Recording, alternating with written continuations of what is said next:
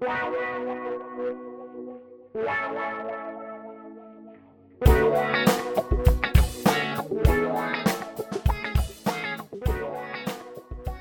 programa del día de hoy es traído a ustedes gracias a Panda Comunicación Creativa. Si tú quieres los mejores souvenirs publicitarios para tu marca o negocio, o si estás buscando un eh, regalo personalizado para tus familiares y amigos, recuerda buscar a Panda Comunicación Creativa en Instagram y Facebook. Amigo, ¿cómo estás? Buenas tardes. ¿Todo bien? ¿Y tú, Abel? ¿Cómo te Pues va? aquí ando batallándole con la vida y con las responsabilidades fuera de este bonito eh, podcast que semana con semana les traemos. Así es, todos los viernes recuerden que es su viernes supremo.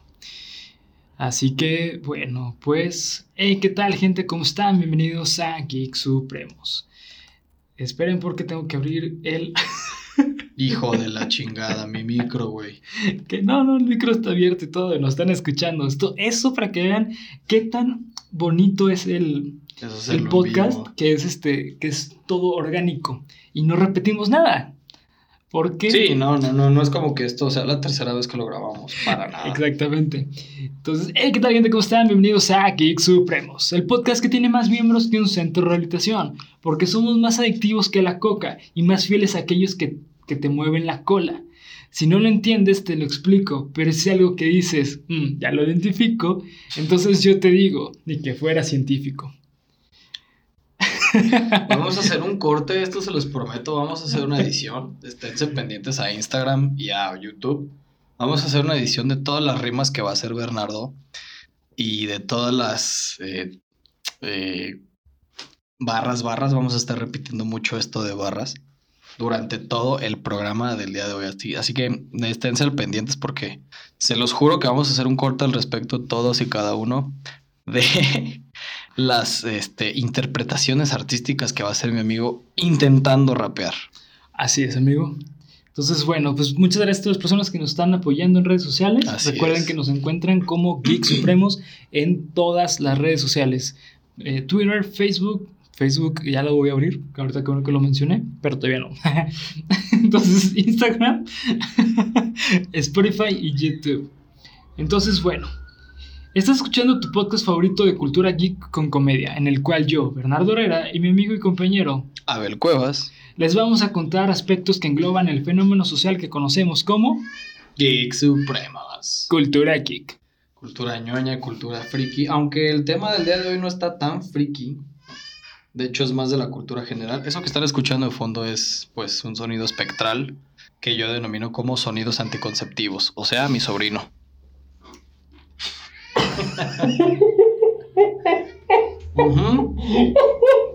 Familia- familiares y amigos que estén viendo esto, discúlpenme, pero si es la verdad. Ok.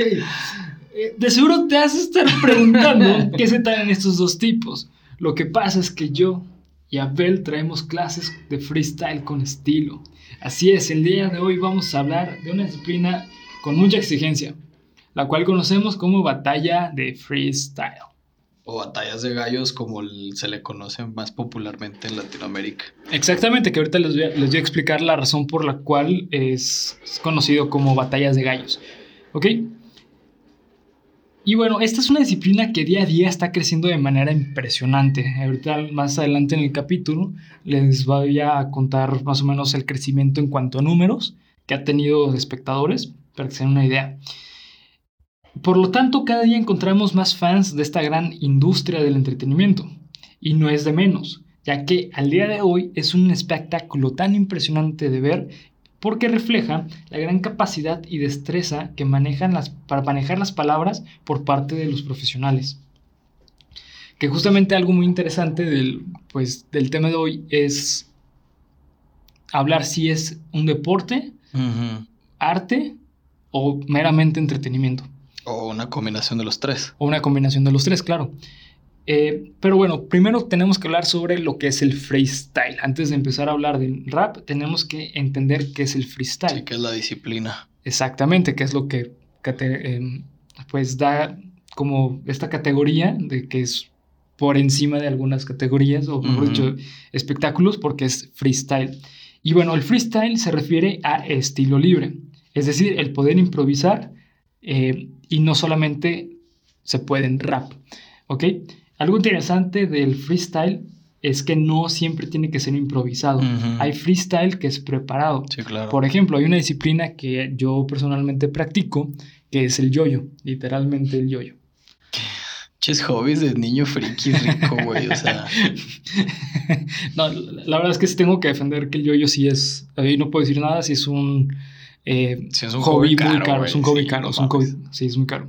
Eh, también lo- Igual todas estas madres que están viendo aquí, todos los cubos Rubik, también son hobbies caros. Y este señor, todos y cada uno de los cubos que están viendo aquí, nuestros este, escuchas de Spotify, pues no lo pueden ver, pero hay tres cubos Rubik que son como van por niveles, ¿no? Está el uno bien sencillito de 2x2, el típico 3x3, y hay una aberración del cubo Rubik que este señor de aquí los ha resuelto todos en tiempo límite.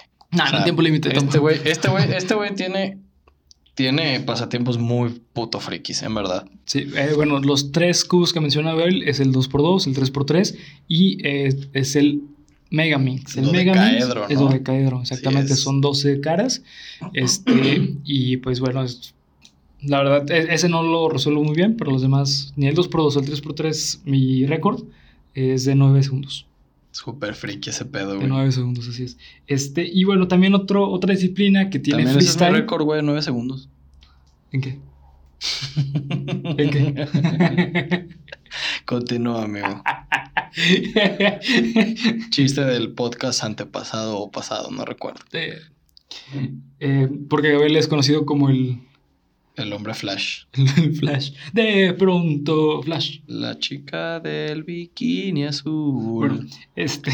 Continuamos con el programa del día de hoy, amigo. Una, otra disciplina que también tiene freestyle es el skate. Skateboarding. Las bicicletas BMX también tiene freestyle. El beatbox. El beatbox tiene freestyle. Y el breakdance también tiene freestyle. Y bueno, esas son preparadas. Todo eso, al menos el beatbox, se puede hacer un poco también, este, pues, improvisado y, y- y también el breakdance. Pero las que son totalmente improvisadas son las siguientes. Coplas y Ajá. trova. Son bastante parecidas. La trova es conocida principalmente en Colombia y se caracteriza también por cantar este, al rival como rimas, insultándolo, al igual que las coplas. De hecho, eh, uno un exponente bastante conocido de las coplas es Pedro Negrete. No, amigo. Sí, No, amigo. claro que sí. No, amigo. Pedro Negrete y Pedro Infante. los dos. Negrete no se llama Pedro Negrete, güey. No, ¿cómo se llama? Jorge. Jorge, Jorge Negrete. Jorge amigo. Negrete, sí, perdón. Combiné los dos. Es que es el hijo de ellos. Es dos. una fusión. O sea, Sí. hagan de cuenta que Jorge y Pedro Negrete hicieron Ajá, fusión, fusión. y salió Pedro Negrete. Pedro Negrete. Pedro Infante y Jorge Negrete. Jorge Negrete. Que pusieron muy de moda aquí en México, por allá en la época del cine de oro mexicano. pusieron de, de moda este, estas coplas que son al ritmo de música mariachi o música, digamos, de cultura mexicana. Este, estar cantándole a la otra persona, eh, mofándote de algunas, algunos aspectos. Eso es la copla, pero rima. Rima, tiene que ser es- rima. Exactamente, esa es la cuestión, rima. Exactamente. Es bastante interesante, eh, la verdad es que es muy bonito, es una disciplina muy bonita, si lo puedes desarrollar, la verdad es que sí es bastante divertido eh, y pues como espectador es muy bonito verla, la verdad es que es... Creo que se sigue dando en algunos Sí. como espectáculos de charreadas, ese tipo de Claro, cosas. sí, sí, claro. Se sigue dando lo de las coplas, pero quien lo popularizó eh, fue, fueron estos dos artistas que son leyendas Son del leyendas, cine mexicano, claro. Como lo es Jorge Negrete y Y- Pedro Infante. Pedro Niño y, y Jorge Pedro Negro. Niño y ajá, Jorge Pedro Moreno. Niño y el Jorge de tono oscuro. Porque incluyentes. Ajá, porque aquí ya no podemos decir negro. Sí. ok. eh, también para. Bueno, eso es parte del freestyle, ¿ok? O del estilo libre. Ahora bien, para poder hablar del rap, primero tenemos que hablar del hip hop, que pues surgió en los años 70 Ujú. en la ciudad del Bronx y Harlem, en Nueva York. Eh, y el hip hop surgió como un movimiento urbano contrasistema. el cual surgió a la par y es bastante parecido al movimiento punk en Inglaterra. Sí es. Tienen, tienen bastante similitud. La diferencia es que el punk era totalmente en contra del gobierno y el movimiento del hip hop iba más hacia un crecimiento sí, era social. Una, era una protesta social de una, pues no sé si es correcto decir raza, pero era de un estrato social pues muy maltratado en aquel entonces por Estados Unidos, que apenas venían como saliendo de este, digamos, esta lucha por los derechos de equidad racial, que pues son los, las personas de ascendencia afroamericana. Entonces el hip hop como tal que más adelante hablaremos de los elementos que componen este género musical. Eh, uno de ellos pues es el rap. y eh, eh, nace, insisto, como un movimiento de protesta social que trataba de, digamos, darle un empuje a, a las personas de ascendencia afroamericana de muy bajos recursos. De hecho, eh, la mayoría del hip hop, o bueno, como lo conocemos, es del género de música que se, que se considera de origen underground. Underground, exactamente. Igual que pues lo fue el punk en su momento, el rock punk. Sí, claro. No, una cosa es el rock, el, el, el, rock. Una cosa es roncar y otra cosa es el punk. Otra cosa es, o sea, el rock punk es un subgénero del punk. El punk puro es como tipo Sex Pistols. O sea, que es súper agresivo, es totalmente antisistema. Y también, bueno, hay un, grupo de punk muy bueno que se lo recomiendo para todas las personas que, les, que quieren empezar a escuchar este género.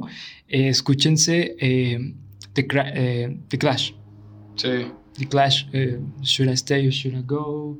Este, no sé, hay, varias canciones, la verdad, son muy buenas, pero es bastante famosa esa, canción. Pero bueno, el trasfondo social de estos dos eh, géneros, uno quizá no, no dirigido tanto a, zonas o más bien a sociedades marginadas o marginales, no sé cómo, cuál sería el término correcto, pero el hip hop es totalmente de la gente del pueblo, así literal. Sí, totalmente. era un género cantado por gente, o bueno, que se empezó a popularizar entre los barrios más peligrosos, más humildes. Justamente por esos Bronx y Harlem son, son de las ciudades más peligrosas que hoy en día siguen siendo bastante peligrosas.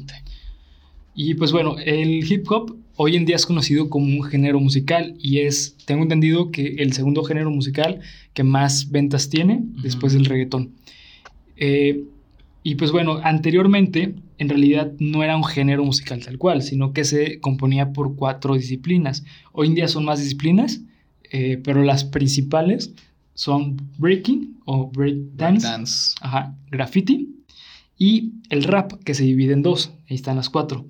El rap, ¿sabes qué significa rap?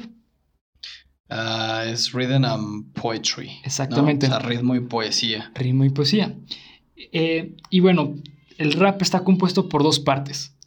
La poesía, que normalmente quien lo hace se le conoce como MC, porque es el maestro de ceremonia, porque hay que recordar que el momento del hip hop lo que hacían era juntarse en casas para bailar, para cantar. En shelters, ¿no? Como en tipo como almacenes, tengo yo entendido. Sí, o de hecho hay, hay, una película en Netflix que habla sobre el origen del hip hop y es justamente mencionan que se juntan en casas y ahí grafiteaban los cuartos, eh, hacían fiestas, bailaban, eh, cantaban. Yo sabía, yo sabía que MC este, significaba microphone. No. No eh, Masters of Ceremony, pero bueno, tiene un poco más de, de, de sentido. Así es, maestro de ceremonias. Y por otra parte están los DJs, que son los disc el jockey. Claro. Exactamente, que son los que dan el ritmo. Que es la parte musical, digamos, ¿no? Del hip hop. Que también, según yo, había o hay competencias de disc jockey. Claro, sí, sí, totalmente. también se puede hacer un freestyle de DJ. Hay freestyle también de eh, jazz, de blues. Son batallas bueno, de blues. Bueno, hasta de fútbol. Ah, claro. Sí, hasta de fútbol hay freestyle. Sí, claro, está, bien chido. Sí, para los que nos gustan los deportes, incluso si no te gusta el deporte, pues es un espectáculo. Bastante, sí, es muy padre. Sí. chido de ver. Bueno, por lo menos a mí me entretiene mucho. Sí, a mí también me gusta mucho verlo, la verdad. No me gusta el fútbol, pero me gusta ver uh, el Yo creo que de los más entretenidos es también el BMX. Uh, es padrísimo, sí. Sí, a mí me gusta mucho. No, no le doy yo a la tabla ni a la bicicleta, mucho menos, pero sí es muy padre de ver el freestyle de los BMX. Exactamente. Y porque no estás en la tabla, no le sabes a la tabla. Barras. Barras, barras y un nuevo clip para estos bloopers que les prometo voy a traer al pinche canal y al, al, al, podcast. Voy a hacer un podcast solo aparte de todas las rimas malas que haga este güey el día de hoy, se los prometo. Ok. Eh, y bueno, la razón por la cual se popularizó tanto el freestyle es gracias a la única película de un rapero que tiene un Oscar. Estoy hablando de Ed Mile de Eminem. Así es, gracias a esta película se popularizó en el consciente colectivo de lo que es el freestyle de rap. Eh, algo muy interesante es que en realidad en Estados Unidos la cultura del freestyle no es este, eh, tan, mm, tan presente como en eh, Latinoamérica o en España. De hecho, en Estados Unidos se sigue viendo como esta disciplina bastante mm, underground, más que como de profesionales. Porque, bueno, pues en realidad es que las personas que se dedican al freestyle en, en, Estados Unidos son totalmente de ketos, o sea, son totalmente donde Sí, es de la calle. Totalmente de la calle. Y, sí, porque estás de acuerdo que ya, o sea, son los güeyes que crearon este pedo y ellos buscan más bien como la fama, la lana, ser el rapero millonario. Y en Latinoamérica, lamentablemente, a pesar de que hay muy buen talento y muy buenos músicos, tanto del hip hop como del rap en español, este, no es un género tan famoso como el hip hop en inglés. Exactamente. Es que el hip hop en inglés es súper comercial. ¿Por qué? Porque pues, lleva años haciéndose y aparte ya el hip hop ya pasó a ser el pop. Hay que recordar que el pop no es que sea un género tal cual, sino que el pop es lo que está de moda en el momento. Por eso es pop, de popular. Y bueno, pues a mí personalmente, Abel, a mí no me gustaba el freestyle de niño. De hecho, yo recuerdo que pues, a mí me empezó a gustar hace como más o menos eh, un año. Eh, porque yo antes conocía del freestyle, de las batallas de gallos, que ahorita les voy a hablar sobre eso, eh, pero a mí no me gustaba, escuchaba las rimas y la verdad se me hacían bastante absurdas, porque era como, no sé, tipo, digo, no todas, obviamente los profesionales de la época eran muy buenos. Prepárense porque viene otra improvisación de Bernardo. ya mataste el momento. Maldita sea. Por eso se me olvidó del memento. ¿Ah? ¿Mm? Parras. Continúa con la nota, amigo. No me dejes con el puño arriba, por ah, favor. perdón, no me había visto. ok. Pero sí, los, los inicios de las competencias, este. primero, pues eran batallas de freestyle, luego se les conoció como eh, peleas de gallos, eso ya lo vamos a profundizar un poco más. Pero sí no tenían ni la difusión y yo creo que para muchísimo menos el talento Exactamente. que tienen hoy en día. Sí, no, hoy en día es... Se ha popularizado muchísimo porque esto que ahora hoy en día conocemos como género urbano, porque ya ni siquiera se atreven a llamarlo hip hop, rap, reggaetón, R&B, etcétera, etcétera, ya simplemente se limitan a llamarlo género urbano. Ok. Se ha popularizado mucho en los últimos años gracias a la incursión de muchísimos artistas, sobre todo para bien o para mal reggaetoneros hablando en Latinoamérica, en Estados Unidos el hip hop es sinónimo de cultura. Sí, en claro. Estados Unidos. En Latinoamérica, pues gracias a la gran apertura o gran aceptación que ha tenido en, en, el público el reggaetón, Ajá. Este, y la evolución misma que ha tenido el género, que como les menciono, hoy en día se le dice género urbano, el freestyle o el rap o el hip hop ha tenido muchísimo muchísima más este, atención por parte del público.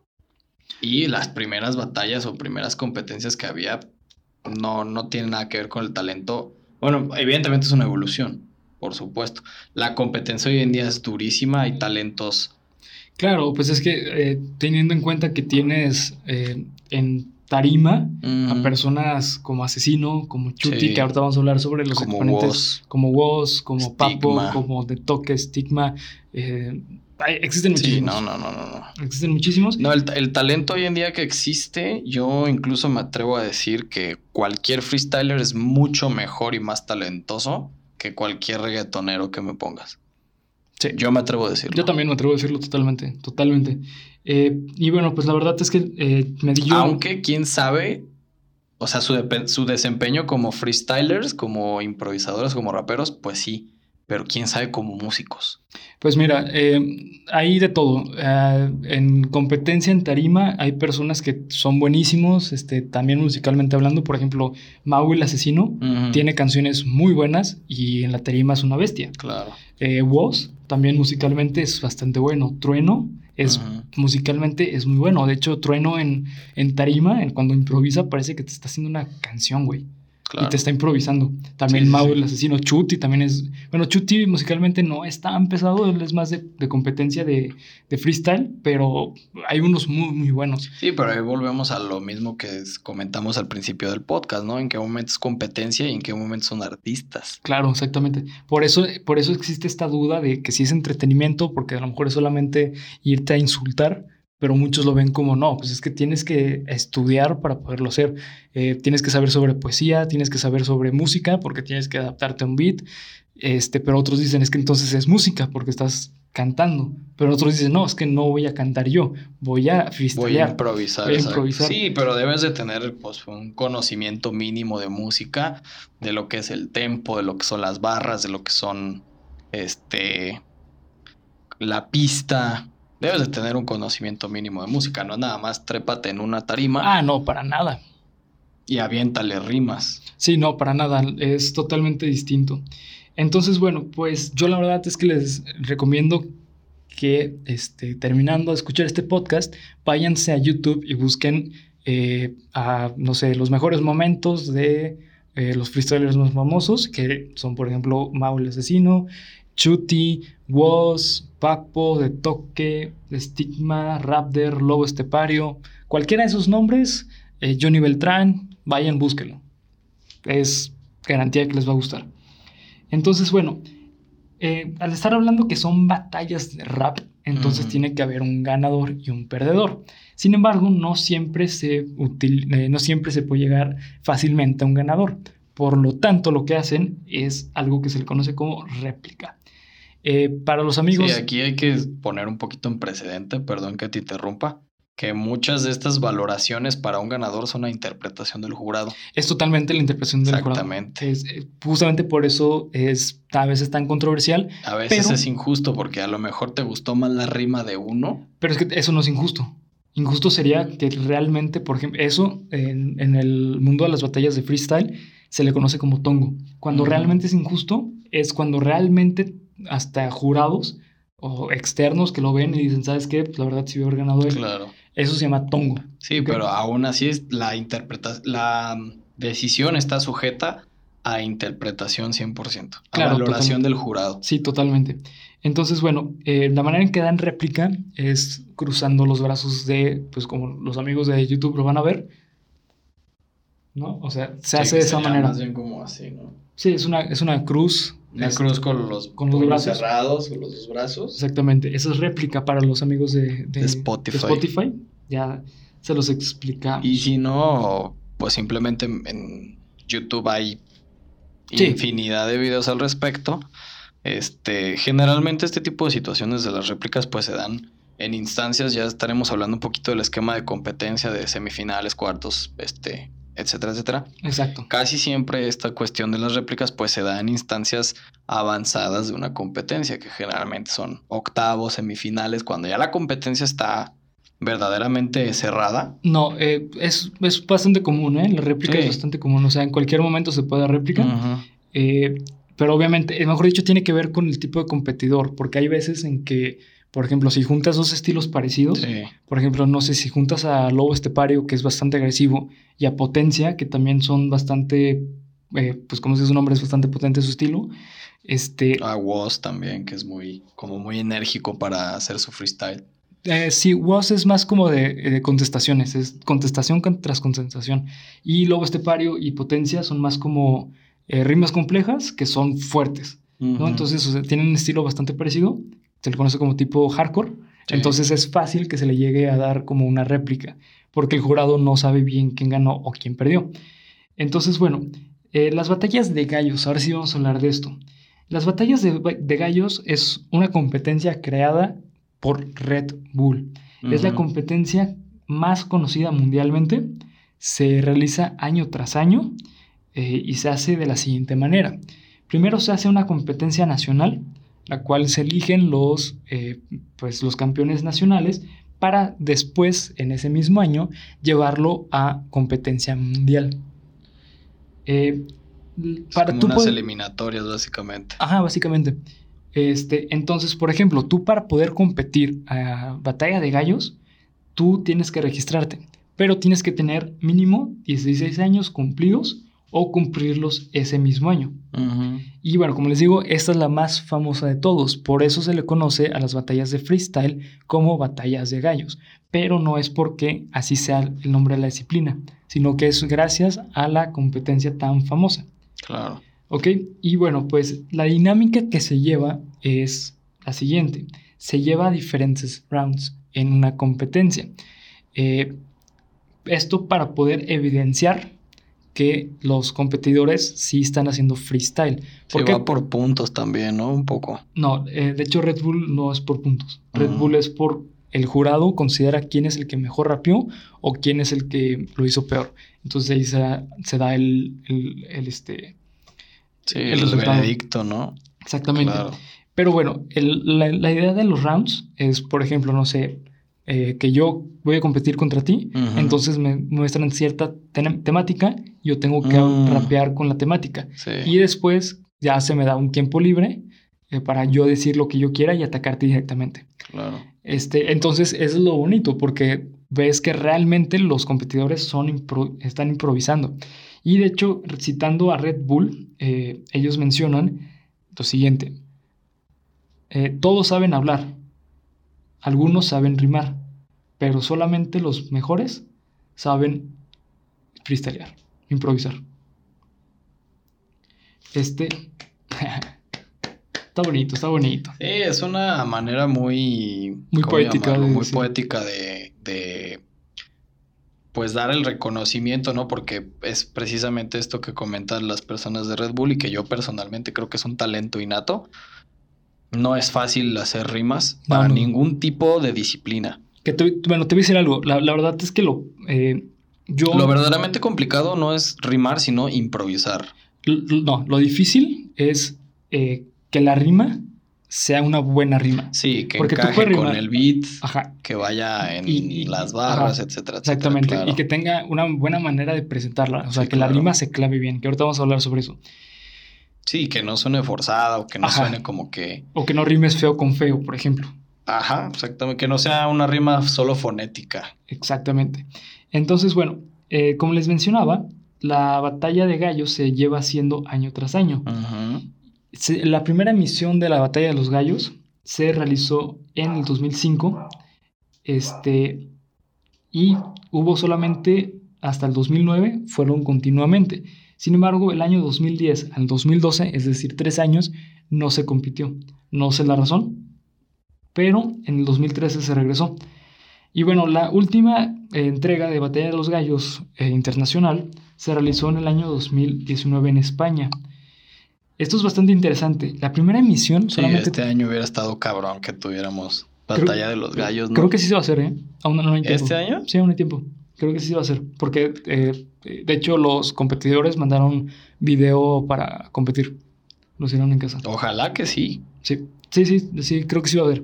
Pero bueno, el punto es que en el año 2019 hubo 17 mil espectadores.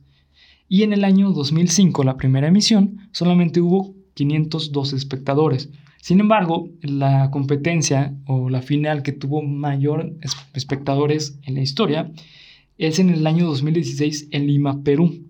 Esta se realizó con 25.409 espectadores. Madres, güey. Exactamente, es como ir a un concierto, güey. Casi como las conferencias de Andrés Manuel en la mañana. Exactamente. No más que, bueno, la diferencia es que estos 25.000 sí son personas reales y no son bots. Y sí piensan. Y no votaron por Andrés Manuel, que es todavía más importante. Porque sí piensan. Pero bueno, eh, Eh, el campeón pasado eh, del 2019 es Bennett. Él es, un, es bastante conocido, es muy bueno, es bastante joven, creo que tiene 20 o 18 años, una cosa así, está súper joven. Y Eh, algo que caracteriza a España, porque él es español, es que son los que tienen más campeonatos en la Red Bull. Te voy a mencionar los, los campeones de la Red Bull. En el año 2006 está Raiden. ¿ok? La verdad no lo conozco. Después, en el 2000 2009 está Nult. Ujú. 2014 Invert, que ese fue un tongo. Ese sí fue, ese sí, ese es comprobado que es tongo. En- y se le conoce a Invert como el- un campeón falso. Después está Arcano, Ok. 2014. Probablemente es el más famosillo. Eh, pues sí, es bastante famoso. Sí. De España, es- bueno, sí, es que es muy bueno Arcano, Arcano es buenísimo. Después en el 2016 está Scone, Scone también es famosísimo. Y último, 2019, Bennett. Es decir, son 1, 2, 3, 4, 5, 6 campeonatos de España. O sea, España es conocido como el, el El rey del hip hop. Claro, bueno, no, del, del freestyle, más del bien, freestyle sí. y del rap en español, pues es el mayor exponente porque es el que lleva años eh, haciendo esto de, Sí, claro. Es bastante conocido. Ok, entonces, bueno, pues hay otra competencia que también es bastante famosa, no tan famosa como Batalla de los Gallos, pero que también es bastante reconocida y está ganando mucha fuerza últimamente porque tiene unas dinámicas bastante interesantes, porque se puede seguir como si tú siguieras un campeonato de, de fútbol, fútbol. de NFL, Sí, de que va por NBA, va por temporadas, va por jornadas. Y estoy hablando de la FMS de Urban Roosters, la cual significa Freestyle Master Series. Esta es española. Urban Roosters es una compañía española, la cual se realiza internacionalmente. Año tras año han ido eh, agregando nuevos países. Este, y los siguientes países son los que pertenecen a la FMS, que es Perú, Chile, México, España y Argentina. ¿Ok? Pura potencia en el freestyle. Claro, sí, totalmente. Después, bueno, estas, las batallas eh, juntan puntos. Tú para pertenecer parte de la FMS tienes que juntar puntos. Es decir, estás en una tabla de, pues, de los, como decirlo, como la alineación de cada país. Claro. Para tú llegar eh, a esos puntos y juntarlos, tienes que ir uniendo líneas. Ok. No, obviamente no. Otro chiste Sí. que tardé en entenderlo, pero. Ah, Insisto, vamos a cortar todo esto entre los chistes y el freestyle, los malos freestyles que se va a aventar Bernardo a lo largo de todo el programa. Perdón, Abel, perdón, es que te... eh, bueno, Me ¿Chiste quedé, malo? Dilo, dilo, dilo, Sí. dilo. Sí, estaba servido, estaba servido. chiste para- malo, chiste malo. Para juntar los puntos que necesitas llegar a las líneas. A las líneas. No, eh, para juntar los puntos se tienen que juntar 10.000 puntos para ser parte de la FMS. Creo, no estoy muy seguro que sean esos puntos, pero hay competencias que te dan muchísimos puntos. Eso es bastante interesante porque, por ejemplo, tú y yo podemos organizar una competencia.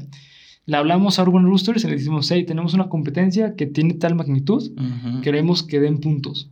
Eh, Es ¿Cuántos como un torneo sancionado. Exactamente. Más Es bien, para ¿no? subir, a, a- es para tener un, eh, ¿cómo se dice cuando asciendes a la tabla? Puedes ascender a la tabla por medio de competencias externas de FMS.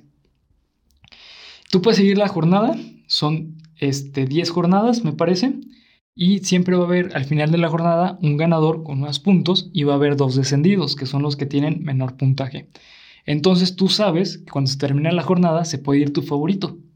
Ujú. O, eh, y en la siguiente jornada, perdón, en la- eh, ya que se terminen las jornadas, en la siguiente competencia, ya que se vuelva a recuperar, puede ascender alguien que tú estabas siguiendo en competencias amateur.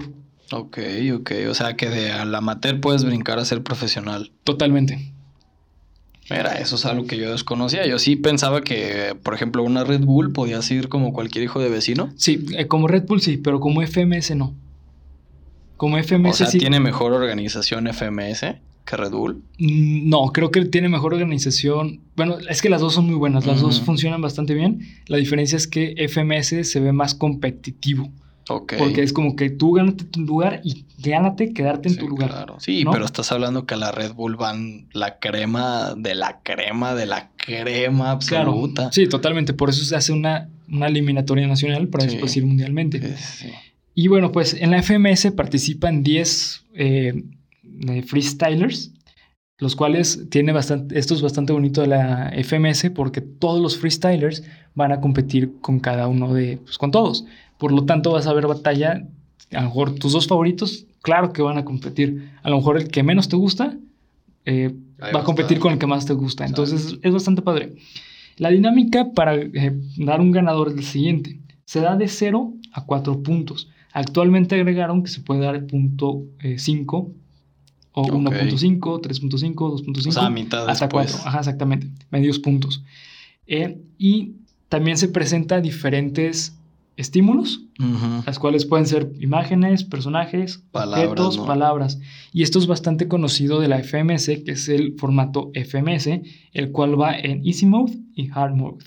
El Easy Mode, para hacerlo de manera sencilla, para no explicarlo, eh, se tiene que explicar lo que son los patrones. El Easy Mode va una palabra por cada patrón de 4x4. Es decir, el boom bap clásico, que es como. También tenemos clases de beatbox con mi amigo. Todos los jueves no cobra mucho. No cobro mucho. Eh...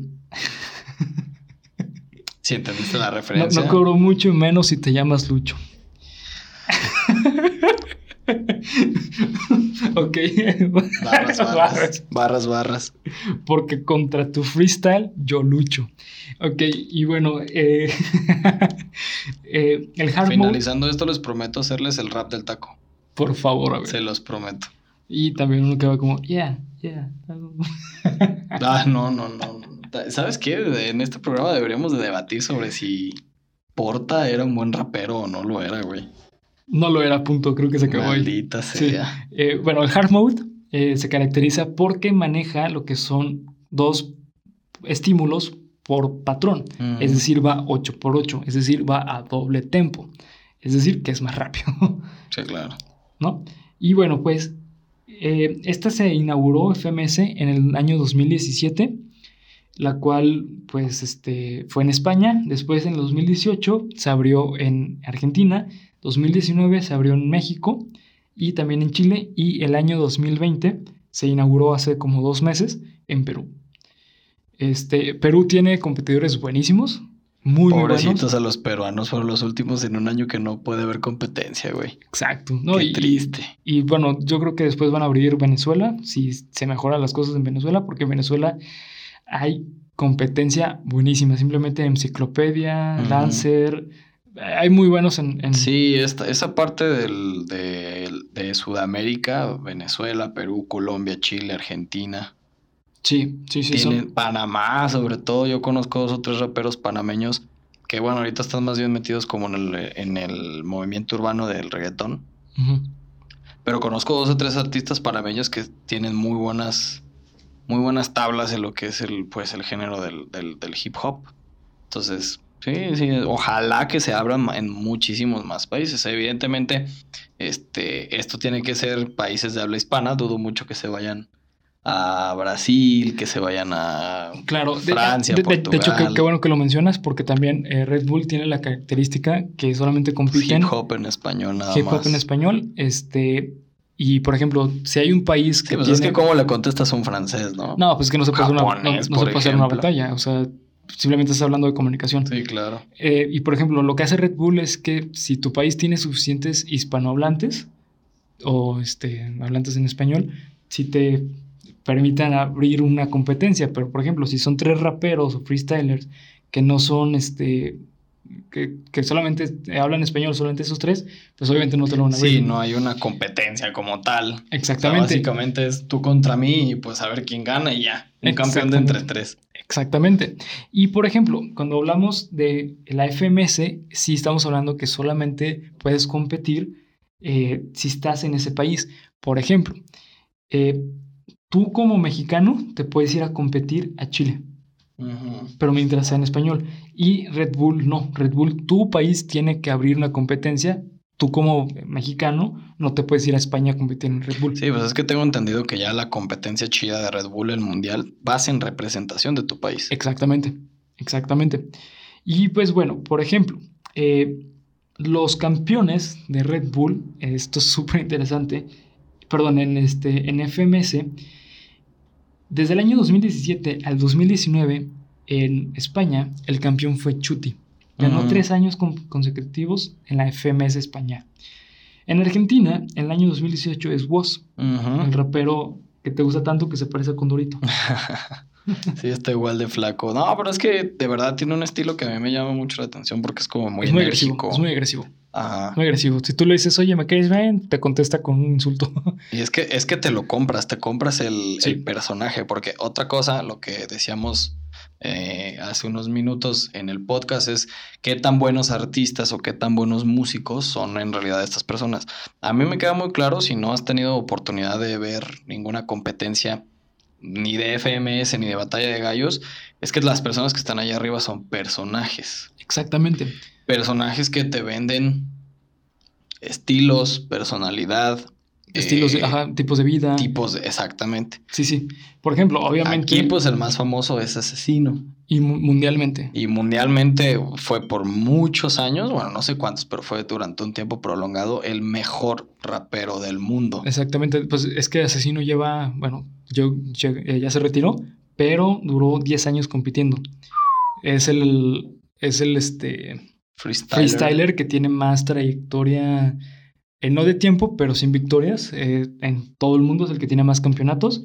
Porque, bueno, existen varios campeonatos eh, que son más o menos importantes, no tanto como la FMS y Red Bull, pero son bastante famosos. Y bueno, pues en 2019 en Argentina lo ganó Trueno.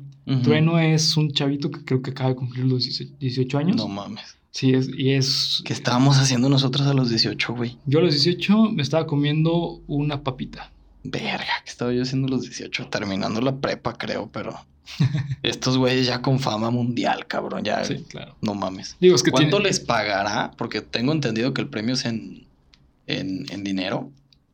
Sí, ¿Cuánto les pagarán, güey? ¿Cuál es el premio de la Red Bull? Creo que son como 20, 25 mil dólares, ¿no? Una cosa así. la verdad no sé cuánto y, se- ganan. y creo que me estoy yendo bajito. La, la verdad no sé cuánto ganan. Eh, no es algo que, que me puse a investigar. Porque además, evidentemente, pues al ser una competencia, estos güeyes muchas veces representan marcas, representan pues a los patrocinadores. Tengo entendido que Asesino lo trae a Puma. Incluso tiene una, una línea él de zapatos. Tiene una línea de ropa de Puma.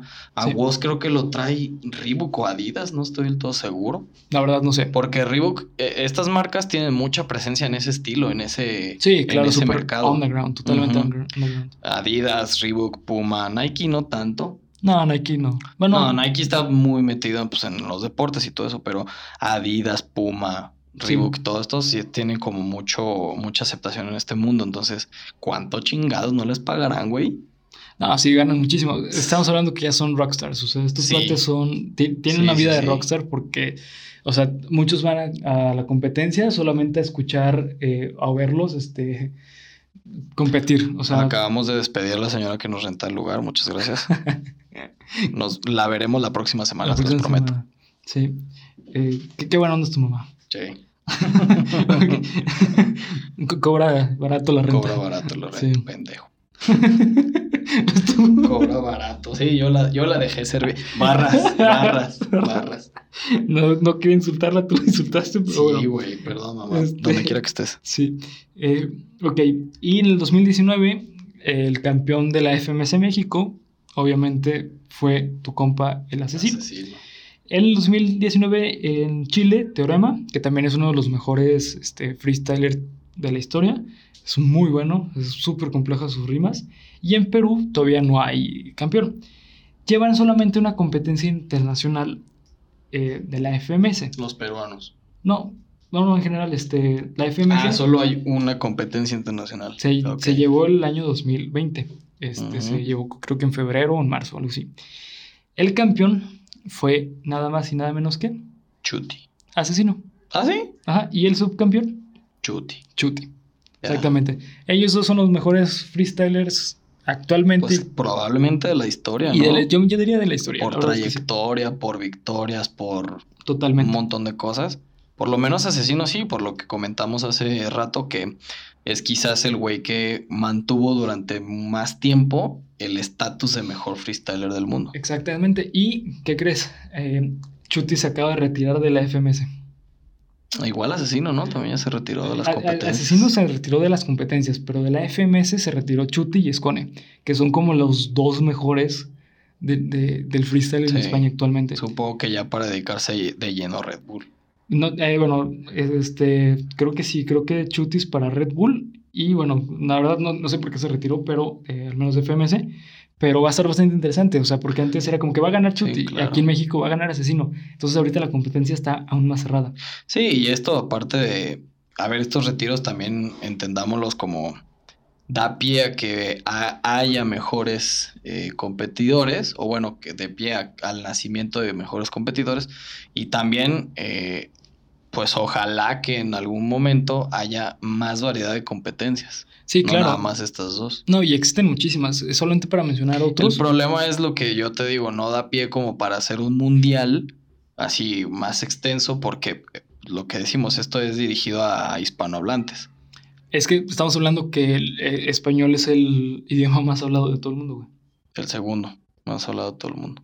¿Cuál es el? Ah, bueno, chino. El primero es el chino. Sí, no, pero eh, me refiero como a cantidad de países que lo hablan, como nativamente. Sí, sí, sí, puede es, ser. Es el, Es el español. es el español. Pero igual te digo, no sé, tendrías que. Estaría interesante, ¿eh? Poner eh, a competir este, españoles contra franceses, ¿no?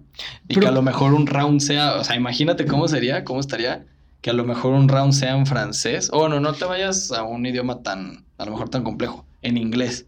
Es que estaría interesante. Primero un idioma, un round en inglés y luego un round completamente en español. eh, no sé si sería bueno. ¿Quién sabe? Es como si yo te empezara a hablar en inglés, hey man, how you doing? Y tú me contestas como, ah, chinga tu madre. Entonces yo no sé ver qué me, qué me dijiste, chinga tu madre. Sí, no, no, no, por eso. O sea, me refiero, ¿sabes qué? Tráete a los mejores raperos o freestylers de Estados Unidos contra mis mejores freestylers. Y para hacerlo a la par, Es que no sería batalla entonces, entonces sería una, Competencia. una, una exhibición simplemente de freestyle, no sería una, una estaría competencia. interesante. A mí me parece que estaría interesante. Digo, va a llegar un punto en el que a lo mejor sí vemos cómo se adapta una competencia de este estilo, ¿no? Porque es como si tú me dijeras, ay, es que no podemos poner a futbolistas asiáticos contra futbolistas africanos. Es que estás hablando de lenguaje. Sí, sí, sí, sí, es comunicación. Ajá, totalmente. es diferente. Eh, no se cumplirían las normas de, de la comunicación, Sí, no. los axiomas. Entonces, bueno, eh, para mencionar simplemente algunas de las competencias famosas de, de freestyle, aparte de la FMS y de la Red Bull, está God Level. Pero como le mencionan en España, God Level. La God Level es bastante famosa porque es bastante controversial. Esa competencia eh, tiene la fama de hacer competencias mal diseñadas. Eh, ¿Por qué mal diseñada? porque de repente pasa que, este, no sé, que los presentadores se pelean entre ellos. O sea, los hosts, sí, en todas las competencias hay un host. De hecho, pasó una hace poco con Cayu y con Misionero, que son como de los presentadores más famosos. Más famosillos. Sí. Misionero es el más famoso de todos. Misionero por sí solo creo que es un showman. ¿Es el de las rastas? No, Misionero es uno así barbón que tiene, es argentino. El que, eh, de hecho, el... El de ruido, Ruido. ruido, ruido. ¡Para, nene! Ya, ¡Para, ya, ruido! ya. Sí, Sí, sí, sí. Es, es el... Es ¿Quién es el de las rastas entonces? No sé, la verdad. Bueno, no me acuerdo, pero Sí, sí, sí. sí, lo ubico, sí lo ubico. Sí, Misionero es muy famoso, entonces eh, suele pasar que a lo mejor el- los rounds suelen ser muy largos, repetitivos y, y pues no son tan agradables como para los competidores, entonces es común que estén mal diseñadas. Este, también otra bastante famosa es la BDM, Batalla de Maestros, la cual eh, no es tan famosa. Sinceramente, creo que se hizo aquí en México, creo que es la sede de esa batalla. La verdad no estoy muy seguro. Eh, pero bueno, existen muchísimas más. Esas son como las más famosas. Eh, también la... Sí, también todas las competencias amateurs que hay a lo largo de toda Latinoamérica. Claro, claro. También las que haya a lo largo de toda España. Exactamente, de hecho, qué bueno, qué bueno que lo mencionas. eh, es bastante común que se haya, que, que se haga, perdón, este, batallas en, por ejemplo, en ciudades como, pues, como en la plaza y así. Es bastante común. Exhibiciones en plazas, centros comerciales. Exactamente, es bastante común. Sí, principalmente en plazas. Mira qué curioso, Batalla de Maestros, sí, eh, como lo mencionas, es, de- es mexicana, es una competencia mexicana y uno de los, este, como, ahí no se dice organizadores, como creadores, eh, uno de ellos fue Asesino y el otro fue Teorema, fíjate. Sí, sí, sí. A Este, pesar de ser una competencia me- eh, íntegramente mexicana, está eh, precedida por un chileno y un, un Sí. mexicano. Pues es que estamos hablando que eh, Teorema y Asesino son exponentes del freestyle. Y es lo bonito Sí, del freestyle. Teorema también mantuvo un nivel muy competitivo durante. Lo sigue manteniendo. Sí. Para mí Teorema es de los freestylers más potentes. Para muchos, Teorema es el Racing Corona después de Asesino. Eh, Probablemente. Echuti. Bueno, bueno, es que eso ya es a nivel Latinoamérica. ¿A nivel Latinoamérica? Latinoamérica. Ah, podría ser, podría ser que sí, es muy bueno Teorema. Eh, pero también, por ejemplo, eh, de, de Argentina, pues estamos hablando que Papo también es un Ujú. Racing Corona. Este. Eh, Woz ya no, y Woz ya ganó un Red Bull. Ajá, que, que hay muchos dicen que es Tongo, pero yo creo que es porque compitió contra Asesino. Porque sí fue. Es que esa, esa final contra Asesino se vio, eh, se vio la, la ventaja del local. Sí, sí, sí. Se vio completamente No, la ajá. ventaja del local. Y yo creo que Woz, el mensaje que le mandó a Asesino en esa final, si no tienen oportunidad de verla, está completa en YouTube, gracias a Dios. Está buenísima. Y aparte. está muy buena. Pero creo que el mensaje que le manda eh, Woz a Asesino estando él en Argentina es: no importa lo que vaya a pasar, yo ya gané. Sí, Yo eh, estoy con mi gente, yo ya llegué hasta este ya llegué hasta este punto. sí. Aplastó en la semifinal a un español que no me acuerdo cómo se llama. Lo hizo Trizas, Cera y Pabilo, así literal. Pero no me acuerdo el nombre del español. Eh, creo que es Arcano. No me, no me acuerdo. La verdad es que no me acuerdo. Sí, se- según yo fue Arcano, pero no me acuerdo. Pero sí, exactamente. Lo que pasa es que eh, Woz en esa final eh, utilizó un recurso bastante. Pues em, no quiero decir. Fue la del año 2018, ¿no? Según yo. Sí, 2018. Ey. Eh, no, no- no quiero decir, eh, digo, no, yo no soy nadie para decir que fueron rimas mediocres, porque pues, ya escucharon mis rimas que no tienen... No, y espérense al final del podcast que les vamos a hacer el rap del taco. sí, exactamente. Eh, pero pues su recurso que utilizó fue hacer rimas populistas. Y las rimas populistas lo que hacen es que prendan al público. Entonces, y eh, esto genera que el otro competidor pues tire una rima que no es populista y a la gente no, y la gente no se lo festeja. No, ya estás hablando de un país. Uy, súper populista. No, no, déjate de eso. Y súper. Creo que nunca mejor utilizada la, el término súper hincha. O sea, estás hablando del país en donde River Plate descendió de primera división a segunda y fueron a quemar las oficinas, güey. Sí, claro. Te- sea, son, son muy pasionales Son los súper argentinos. pasionales. Si ustedes creen que aquí en México se disfruta el fútbol o cualquier competencia, váyanse a Argentina a cualquier partido. Un Boca Sí. River es la guerra. La guerra. Así literal. Sí. Y las competencias, eh, yo vi, no recuerdo si fue una competencia de 2016 o 2017, una eliminatoria que se hizo precisamente en Argentina de freestyle, pero no recuerdo si fue el FMS o un Red Bull. Son personas súper apasionadas y súper entregadas.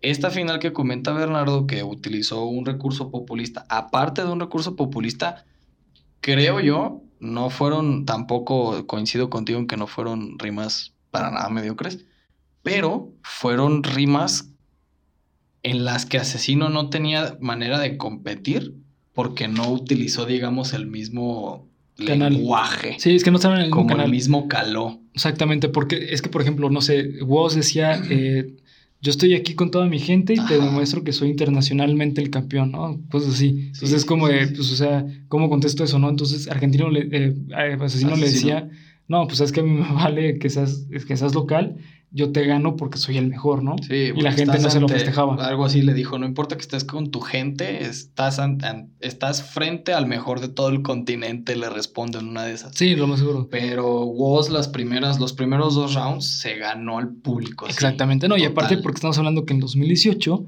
eh, Asesino le ganó en México. Así. Entonces el, Sí. el pueblo argentino iba esperando encontrarse a Woz en la final contra Asesino. Y pasó. Y pasó y Y ganó. ganó, Asesi- y ganó Woz. Exactamente. Pero en una final que a mí no me pareció injusta. No, no fue injusta. Simplemente creo que se vio la ventaja de local. Punto. Y bueno, pues la manera en que eh, se toma en cuenta para puntuar las eh, competencias en todas son los siguientes. Primero que nada, se tiene que tener flow. El flow es bastante eh, diferente. Ajá, Dilo de nuevo, dilo de nuevo. flow. Eh, El flow es básicamente, si ustedes vieron buscando Nemo, la manera en cómo la tortuga Ajá, aparte, pero la manera en cómo la tortuga saluda a su hijito tortuga. Exacto. O sea, Crush, cómo saluda a su hijito tortuga, ¿no? Dame esa aleta, Coco. Bien, entonces eso es flow. Exactamente, es la manera en que tú fluyes con el beat. Hay que recordar que el freestyle tiene beat. Entonces, por ejemplo, Claro. Y aparte, no es solamente cómo fluyes, sino cómo dices las cosas. Porque una cosa es tú pararte y tener el ritmo del beat como yo estoy aquí con todos, te demuestro que puedo, aunque me avientes cocos, ¿no?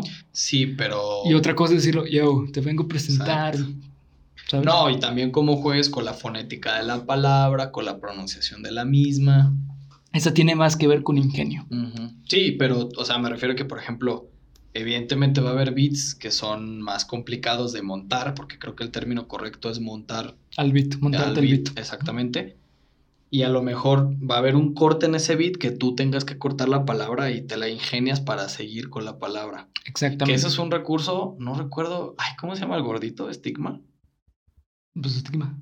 Sí, ¿no? Es un rapero gordito. Ajá, es estigma, sí. Ese lo hace muchísimo, que de repente corta como una palabra a la mitad y le mete como el flow acá. No, eh, ahí te va. Lo que hace Stigma es algo que se le llama skills.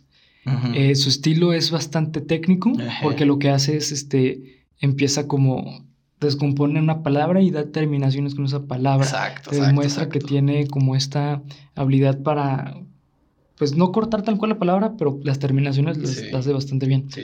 Y de hecho, Stigma es el segundo eh, freestyler mexicano con más seguidores en Instagram. Sí, primero, pues, obviamente, primero es asesino. Exactamente. Y pues bueno, otro punto bastante importante y creo que es lo más interesante, de lo más interesante en el freestyle, estamos hablando del ingenio. El ingenio se refiere a la manera en que tú clavas la rima, ¿ok? Les voy a leer un ejemplo, eh, les voy a citar una batalla de Chuti versus Asesino en Ghetto Dreams 2019. es- Prepárense para otro freestyle de No, aquí mi amigo. Esto no es freestyle, estoy Ah, ¿no? citando. Sí, Ah, esto bueno. estoy citando. Sí, lo siento, sé que quieren más de eso. Maldita sea, va a ser un blooper menos en video que les quería preparar. Cinco segundos menos en esos bloopers. Pero bueno, eh, el punto es que se llevó, se llevó a cabo, creo que esta fue la final en la que compitió Asesino contra Chuti. Eh, fue aquí en México, la Ghetto Dreams es otra competencia bastante famosa, este, que lleva solamente dos emisiones. Pero eh, bueno, ya era la final y le dieron réplica a la batalla. Es decir, un round Empate. más para ver quién eh, ajá, parece empatar.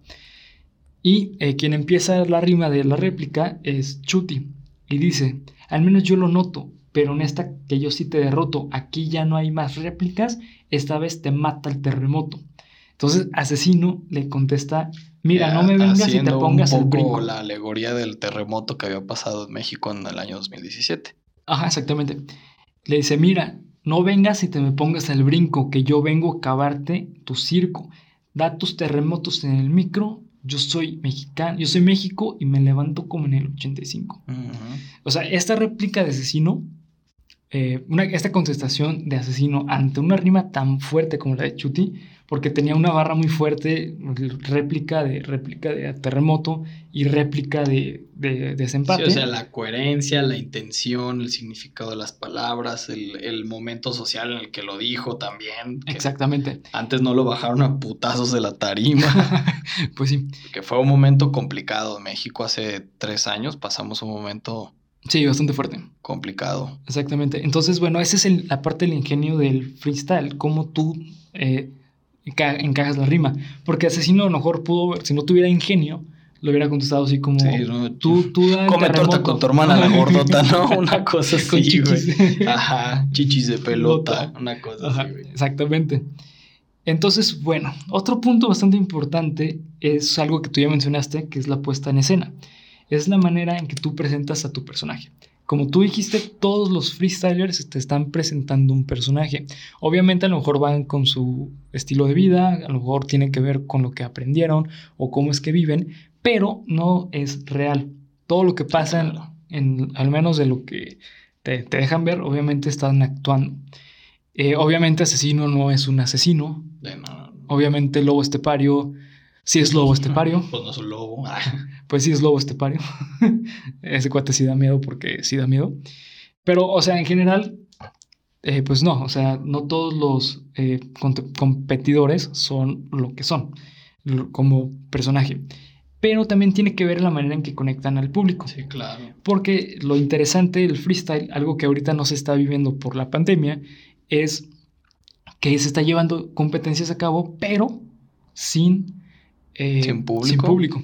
No, no es lo mismo. No, no es lo mismo. Es ¿Están como, bastante bien? es como estos, este, como estos capítulos medio improvisados de la WWE sin público. No, es igual. Sí, no es lo mismo. Es que no es lo mismo escuchar que, que se pare la batalla porque el público se prendió y ya Sí, no pueden batallar hasta que se callen. Entonces sí, la verdad no es lo mismo. Y hay No, sí, competidores... mucho, mucho de las competencias, la que me pongas. Sí, mm, el público es sí, el... el espectáculo te lo lleva el 50%, público, sí, güey. claro. El resto, pues, ah, sí, de repente te pones y ves a 11 pelados atrás de una pelota o dos güeyes partiéndose la madre en un ring, Pero no es lo mismo con público. pero el ambiente te contagia, la Claro. masa te contagia. Claro, totalmente. Y en ese tipo de competencias, Sí, donde el público generalmente es quien decide quién gana, bueno, no quien decide, pero quien da, digamos, el, el voto popular del, del- del que gana, ya obviamente el jurado es quien da el veredicto, eh, hacerlo sin público pierde totalmente la magia. sí, es muy diferente. Y por ejemplo, hay este... Hay freestylers que se agarran mucho del, del cómo conectan con el público. Por ejemplo, Cacha, el argentino, eh, él es bastante famoso por hacer rimas populistas, pero la manera en que tira las rimas populistas es hacia el pueblo totalmente y después le tira al competidor. Entonces, eso eh, genera que al público le guste mucho sus rimas. Me y suena la- de algún político mexicano, no sé. ¿Cuál no? Este, exactamente. Porque las rimas son Son culpa de de- Calderón y la esposa de Calderón. Y vamos a, a vender el avión presidencial. Eh, disculpen a todas las personas que nos, nos están escuchando en Spotify si se llegaron a confundir que realmente tendríamos a... A una- a esa calidad de- presidente Andrés Manuel López Obrador. Exactamente, no, no. Es Abel. Todavía no. Exactamente. Y pues bueno, eh, otro punto bastante importante es la estructura y la métrica. Eso ya lo mencioné más o menos eh, con el Easy Mode el Hard Mode. La estructura tiene que ver cómo tú organizas las líneas para hacer tu verso, eh, que se maneja de 4x4 y 8x8. Es decir, son los patrones que debes de llevar. Un buen freestyler sabe manejar los dos. Hoy en día, lo que es el 8x8 es bastante controversial porque muchos mencionan que son rimas fáciles, que son rimas que en realidad no le están metiendo mucho ingenio, porque si te pones a escuchar la mayoría de los 8x8 que hoy en día se están llevando, son, inician la mayoría tipo como, mira que vengo con el, con el flow perfecto que te demuestra que vengo con todo el poder, ¿sabes? O sea, cosas así. Sí, como suena no tan natural y no tan espontáneo. Ajá, o que simplemente le están metiendo relleno y que están hablando solamente con perfecto, sí, las, últimas las últimas rimas son fonéticas. Exactamente. Eh, Cuando me y refiero, no tiene sentido. Ajá, cuando me refiero a rima fonética, es cuando simplemente la palabra que dijiste anteriormente rima las últimas dos, tres letras. Hay Sí. otra que se le denomina como rima sonética o de sonido, no recuerdo exactamente, que es como la pronunciación suena similar a la palabra. Como, no sé, por decir bling bling y no sé, este, bueno, no, ring y bling bling sí son igual, pero por decir este ink y bling bling, o sea, no son palabras que las últimas palabras, las últimas letras sean igual, pero la pronunciación, si yo las digo rápido o si las digo en una canción, es el sonido lo que hace que suene parecido. Exactamente, ¿no? Y, y bueno, digo, en- cuando estamos hablando de, de rap, estamos hablando que se tiene que sonar parecido, si no, no sería una rima. Exactamente. Entonces no está mal que hagan eso, pero el problema es que solamente le meten relleno y no te están hablando de algo realmente sustancial para la batalla. sí, o hay Que no otro- tienen coherencia. Ese es el punto más importante de la batalla. Tiene que tener coherencia tus rimas. Si tus rimas no tienen coherencia, pues no son buenas rimas.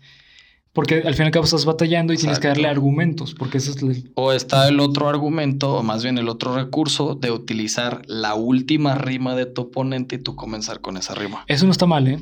No, yo sé que no está mal, pero es otro recurso utilizado Sí. que los ha llevado a la polémica de decir el 8x8 no es tan orgánico ni tan espontáneo como un 4x4. Sí, claro. Y aparte, eh, a muchas personas prefieren el 4x4 porque el ritmo es más tranquilo. Es el típico, para que me entiendan qué es el 4x4, se le conoce como boom bap.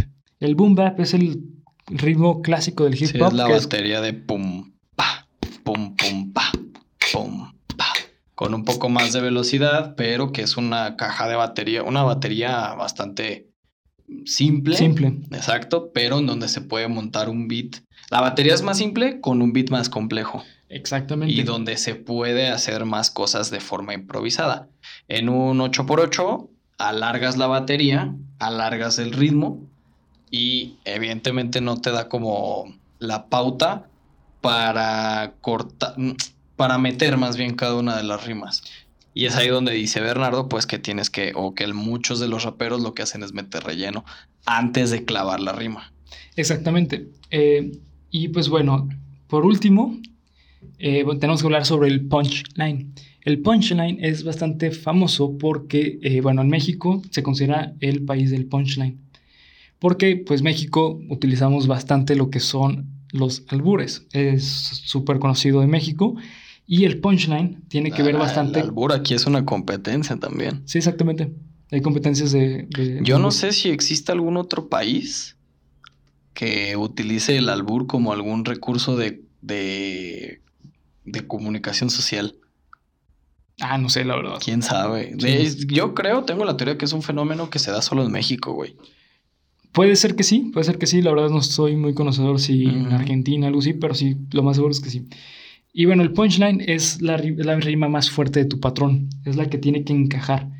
Eh, les voy a leer algunos ejemplos de, de este, De punchline. de punchlines. Esta es de Asesino contra Invert en la Red Bull Batalla de los Gallos 2014, que es cuando ganó Invert. Este, que justamente te dicen que es el Tongo, que debió haber ganado Asesino en esa batalla. Y escucha, esto está súper bonita. Le dice Asesino a Invert. ¿Crees que jugar en casa te va a dar suerte? Lo mismo dijo Brasil y ves, le metieron siete. Chale. Ajá, Bueno, eso que le duele a los brasileños. pues está fuerte igual. Bueno, no es como que a México en una Copa América Chile no les metió el pito 7 de 0. Sí, Brasil por lo menos metió un puto gol. Pero Ajá. bueno, que le duela esa a los brasileños. Exactamente. Y pues bueno, otra también bastante famosa es la de J contra Scone, la cual fue en la Red Bull Batalla de los Gallos 2017, en la que ganó Scone. Esta se le dijo J a Scone. Tienes razón, hoy me, voy a, me van a llover botellas porque voy a ganar y celebraremos con ellas. Eso está. meh. Pero el punchline es que Scone le dijo que, o sea, eh, el que la avienten botellas es como que ya bájate del Ah, escenario. ya, ya, ya, ya, ya, Entonces es como, ok, perfecto, sí, que me avienten las botellas Sí. por campeón porque me lo voy a ganar. Claro. Y pues bueno, ese es el punchline y es la barra. Son bastante conocidas, es bastante, eh, perdón, se empalman bastante bien las barras y la, el punchline. Las barras, ahora sí la explicación de las barras. Para los que no sepan qué es una barra en el freestyle, es cuando se tiene un significado profundo o doble sentido o una rima bastante compleja que no se puede explicar literalmente. Y este, se utiliza la siguiente seña. Los han visto, para los amigos de, de YouTube, los han visto utilizarla bastante en, en el video. Y es como si tú agarraras una tuerca en tu cabeza y la giraras. Porque es como piensa la rima. Como si lanzaras algo Ajá, y, y la dejaras el dedo pulgar Sí. arriba. Ajá, se hace así. Entonces, bueno, para eh, terminar con esto, con este bello capítulo de freestyle, me gustaría decirles que no se cierren a no escucharlas porque la verdad son bastante bonitas, son batallas muy buenas, son, los competidores son expertos en la materia totalmente. Y este, pues la verdad, Abel, no sé si tú quieres agregar algo más a este bello capítulo. Mm, no mucho, yo realmente es que creo que algo que no comentamos eh, o que no profundizamos un poquito más fue eh, cómo nace o cómo se populariza esto, que creo que la única película de todas que hay autobiográficas de raperos pues es la de Eminem. Si te quieres empapar un poco más de la cultura y de los inicios de, de las batallas de freestyle, vean la película de 8 millas o la milla 8, 8 Mile en inglés. Es la película autobiográfica de Marshall Mathers, mejor conocido como Eminem. Eh, yo la verdad es que tampoco era como muy fan de, de estas competencias porque pues se me hacían un poco sin sentido. A los que nos gusta más esta cuestión del movimiento urbano como el reggaetón, el hip hop, pues no le encuentras el sentido artístico, que creo que eso es un poco de lo que ha sufrido estas batallas de, de gallos a lo largo de la historia, que carecen un poquito del sentido artístico, como tú lo dices, son competencias. Hay gente que lo disfruta y hay gente que no, como hay gente que disfruta el fútbol y hay gente que no le gusta el fútbol. Prácticamente es eso. Pero si tú eres una persona que te gusta eh, o que disfrutas del género musical, del hip hop, del reggaetón, del rap, etcétera, etcétera, sobre todo del hip hop en español, yo creo que casi que es canasta básica que escuches este tipo de, o este subgénero derivado del rap, que son las batallas de los, de los gallos o pues las competencias de freestyle. Orgullosamente aquí en México tenemos este, pues la dicha de tener a uno de los mejores exponentes, y no es que el mejor de la historia. Y ojalá que estas competencias duren lo suficiente como para que nos dé otro igual de bueno o mejor como lo es nuestro buen amigo asesino, que en donde quiera que estés, ojalá que veas este, este podcast, ajá, o este video en YouTube, porque sí, la neta es que eres un puto crack. Yo a todas las personas que tienen esta capacidad. Tú y yo tenemos un amigo en común. Así es, un shout out a nuestro amigo Eric. Exactamente. Donde quieras que estés, a donde quiera que estés, amigo. Sí, la neta. Eres un puto crack también, porque la gente que tiene la capacidad de improvisar, porque no, ya no es nada más rimar. O sea, tú y yo nos podemos poner y escribir algo y rima. Claro. Pero estas personas lo tienen, o sea, simplemente imagínense. Hacerlo en segundos. Exactamente. O sea, porque tienes segundos para contestar. Compresión. Compresión de ganar. Sabiendo que estás en una competencia. Que si la cagas se van a burlar de ti. Exactamente. 20 mil personas. Porque también es, es otra cosa, exacto, es otra cosa que creo que no tocamos en el podcast. Muchas de estas competencias, aparte de, de que son personajes, evidentemente no siempre se los toman a, personal, pero creo que hay un factor importante en estas competencias, es el sentido de honor.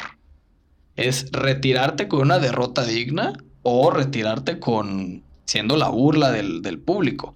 Porque como tú lo dices, una rima mal hecha, un tempo mal clavado o simplemente una interpretación mala, pues es la burla no nada más de tu oponente, del público. Del público entero. Entonces. Ahí te encargo a 20 mil personas. Sí, sí, sí. Claro, o sea. Si simplemente el solo hecho de fallar un penal delante de un portero, que debe ser la acción más fácil dentro del, deporte del fútbol, ya significa una, una, un poco de humillación. No me imagino en, en estas competencias que se ve tan reñido y tan.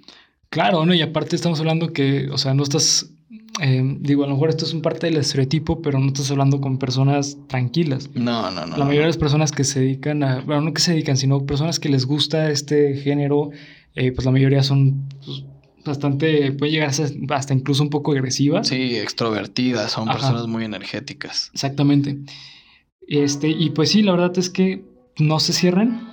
sí, no, véanlos, están bastante entretenidos. Son bastante divertidos. La, verdad, yo, yo les confieso que desde que empecé a verlo, yo ya estoy siguiendo todas las competencias que están sacando día a día. No hay día que no me pierda una competencia. Sí.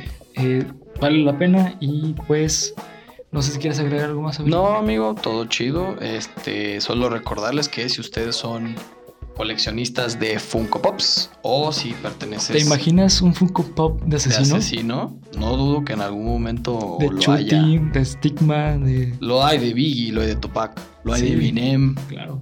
Eh, no dudo que en algún momento ya esta cuestión está poco a poco impregnándose o llegando a la cultura popular, güey. Esto ya no está quedando solo en la gente que le gusta el, hip hop, el rap. Sí, no, ya, ya, ya es una característica incluso de los hispanohablantes totalmente. Exactamente. Entonces, sí, no dudo que en algún momento este, vaya a haber un Funko Pop de asesino.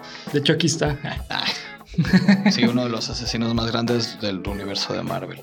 Y si ese Funko Pop llegara a estar a la venta, recuerda que lo puedes encontrar en el Calabozo del Androide, ubicados en Guadalajara, en la Friki Plaza, en Avenida López Cotilla número 373, en el local 260, donde podrás encontrar los Funko Pops más exclusivos a los premios más accesibles. Si tú nos estás viendo de otra parte de eh, México o del mundo, puedes buscarlos como el Calabozo del Androide, literal, en Facebook para ver si hay eh, envíos a cualquier parte del, mundo donde nos estés, estés perdón, escuchando. Recuerda el calabozo del androide.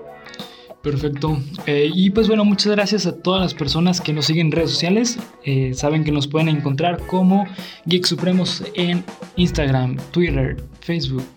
¿Por qué digo Facebook? Todavía sigue diciendo Facebook Sí, y que- no tenemos Facebook. que- Es Instagram, Twitter y Spotify.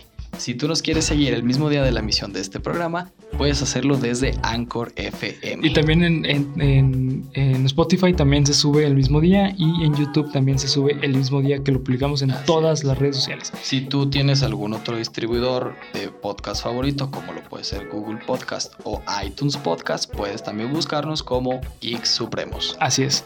Y pues los despido de este fabuloso Viernes Supremo. Muchas gracias. Hasta luego. No nos podemos ir sin antes despedirnos con el rap del taco. Claro, el rap del taco. Dame beat. Dame beat. Sí. Me encantan los tacos. Dentro de longaniza cuando como demasiado. Me aprieta la camisa, me derrito cuando pruebo. La salsa de habanero me derrito de noche agarrado el toallero. El toallero. Ciérrame el beat. Nos vamos.